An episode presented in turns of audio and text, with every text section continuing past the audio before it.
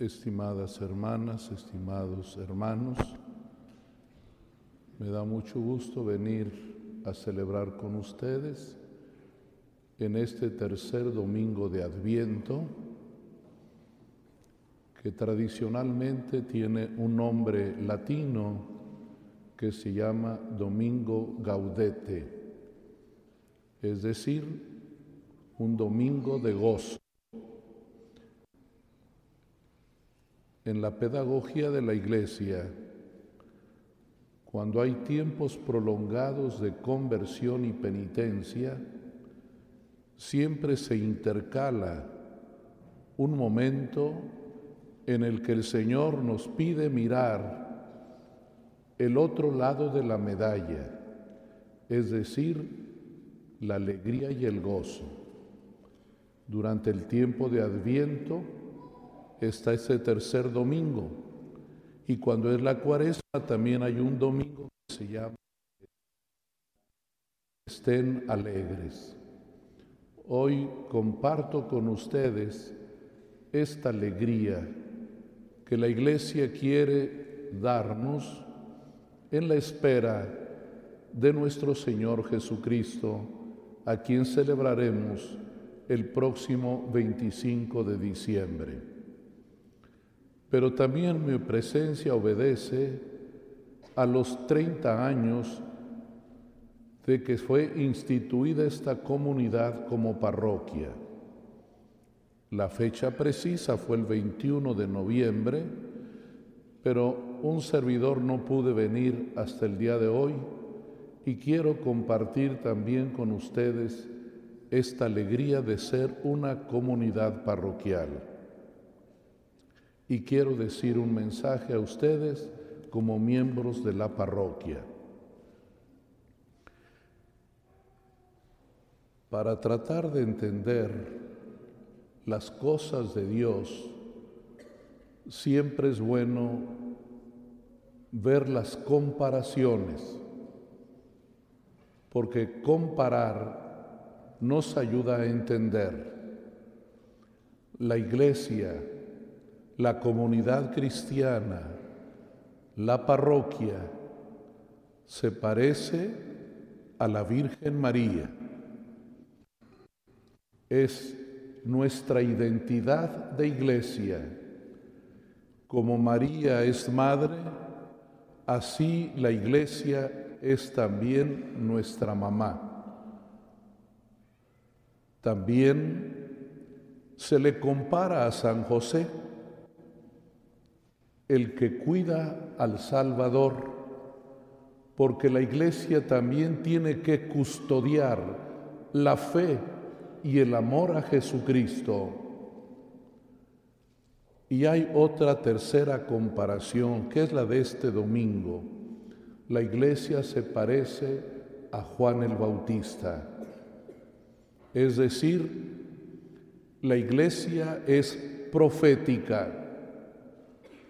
El día de nuestro bautismo, de todos, se nos dijo que por ser bautizados somos profetas, sacerdotes y reyes.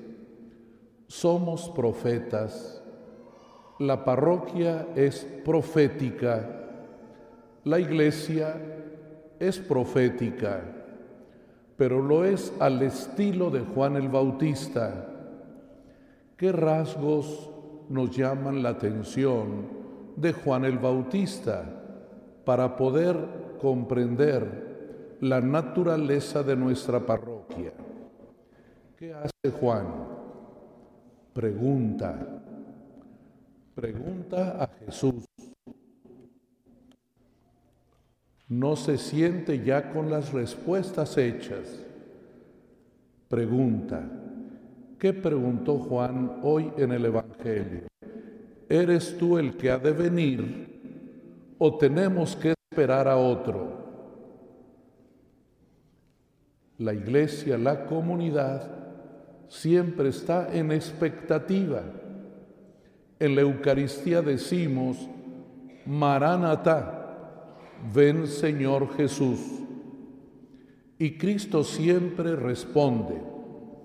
Responde de un modo que tenemos que tratar de comprender, porque Cristo siempre responde parabólicamente, es decir, su respuesta te pide a ti involucrarte y sentirte parte de esa respuesta que Él da. ¿Qué le dijo el Señor a los discípulos de Juan que fueron a preguntarle? Les dije, vayan a Juan, a ver a Juan, porque estaba en la cárcel, por eso no pudo preguntar él directamente. Díganle lo que han visto. ¿Y qué han visto? Que los ciegos ven, que los cojos caminan, que los que los sordos escuchan y proclaman, que a los pobres se les anuncia el Evangelio. Esas son las señales de que Él es el Mesías. Inmediatamente viene para nosotros hoy la pregunta. Nosotros no somos testigos de milagros físicos pero aquí hay un lenguaje parabólico, es decir, este lenguaje tiene un significado que va a otro nivel, al nivel espiritual. Es decir, hay ciegos que ven, pero también hay gente que ve y está ciega. Y en una ocasión Cristo así lo respondió. Después que curó al ciego de nacimiento, dijo que hay una ceguera peor de aquellos que mirando no ven, que, que oyendo no escuchan, no entienden, y que caminando parecen paralíticos. Quiere decir que hay un nivel que hay que entender, que a eso vino Jesús, para ti que eres ciego, para ti que eres sordo y mudo, para ti que eres paralítico, Jesús tiene una respuesta. Él hace oír, hace ver, hace caminar, resucita muertos esa es la misión de la iglesia. Esa es la misión de la parroquia. La parroquia está llamada a ayudarnos a todos a ver, a oír, a vivir, a caminar, a sentirnos los pobres de espíritu, enriquecidos por su evangelio. Esa es la misión de la iglesia al estilo de Juan el Bautista que pregunta, pero también que obedece y comprende los signos de la presencia del Señor. Y todo esto da una riqueza espiritual. Pero en el Evangelio siempre hay esta mutualidad. Juan pregunta, Cristo responde, pero Cristo va más allá. No solamente dice quién es Él, sino también les dice quién es Juan. Y esa es la belleza del Evangelio. Nos permite conocer a Jesús pero también el Evangelio, la palabra de Dios, nos permite conocernos a nosotros mismos. Porque en la palabra de Dios no solamente viene la enseñanza de quién es Dios, de quién es Jesús, sino de quiénes somos nosotros. Allí encontramos nuestra dignidad, nuestra grandeza, nuestra pequeñez el Evangelio, la palabra de Dios, revelan también quién es el ser humano.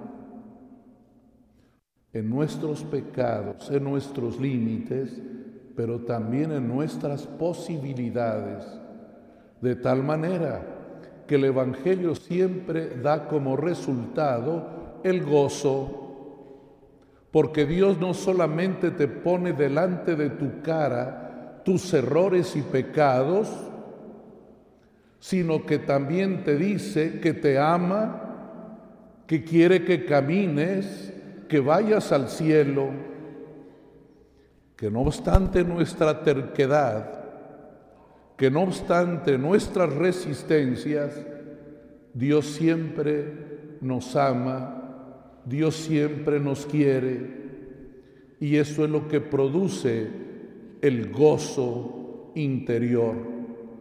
Por eso cuando San Pablo se pregunta sobre los frutos del Espíritu Santo, cuando enumera esos frutos pone el gozo.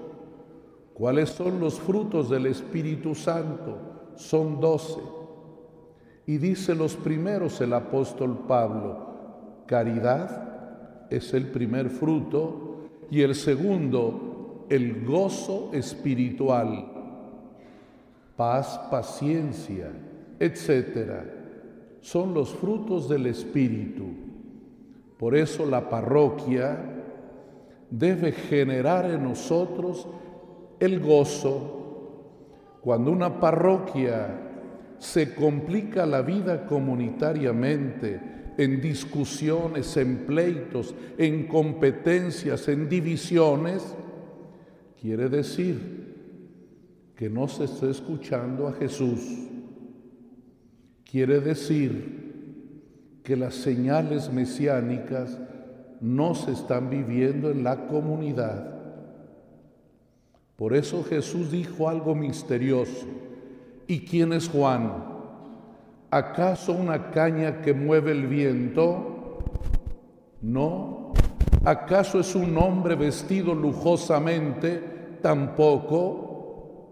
El que anda lujosamente vestido está en una casona, en un palacio. ¿A quién vieron? A un profeta, efectivamente, a alguien que es más que un profeta. Y Jesús añade algo bien misterioso. Dice, pues bien, el más pequeño en el reino es más grande que Juan el Bautista. No se fijan la desproporción de quien nos ama tanto, de tal manera que hasta parece atrevido decir que tú puedes ser más grande que Juan el Bautista, pero tienes que hacerte pequeño, porque las dimensiones nosotros no las manejamos bien. A veces nos creemos mucho y a otras veces miramos al hermano hacia abajo. Tenemos una distorsión visual. Por eso Jesús decía en una ocasión, si tú miras la paja del ojo en tu hermano, ¿Por qué no te das cuenta de que tú traes una viga en el tuyo? Porque nuestra mirada siempre se distorsiona. El profeta tiene una buena visión. Los ciegos ven. Es una promesa hecha por Jesucristo, que yo cuanto más la pienso, me quedo anonadado que yo pueda ser más grande que Juan el Bautista? Si me miro a mí mismo, imposible, imposible. No le llego ni a los talones, pero ahí está la promesa y el camino que tienen que recorrer como comunidad cristiana. ¿Quieren ser grandes? Háganse pequeños sean humildes, mírense con una mirada correcta. Cuidado con la miopía. Cuidado con la presbicia. Mantener la mirada objetiva del hermano, de la hermana, es un regalo de Dios. Así pues, vamos a estar muy contentos de ser parte de la iglesia, de su comunidad cristiana. Y qué bueno que hoy, el domingo del gozo, la palabra de Dios nos permite mirarnos en Juan el Bautista para así cumplir la voluntad y el mandato de Dios. Que el Señor los bendiga y como decía hoy el profeta, ánimo, ánimo. Necesitamos mucho ánimo todos, ustedes y yo, porque la misión que nos encarga el Señor es muy grande para nuestras fuerzas, es muy grande para nuestro modo de ser y de actuar. Pero un profeta siempre anima, ánimo a los que tienen las manos cansadas y los pies que casi se les doblan, es decir, para nosotros. Ánimo y gozo, regalos de Dios.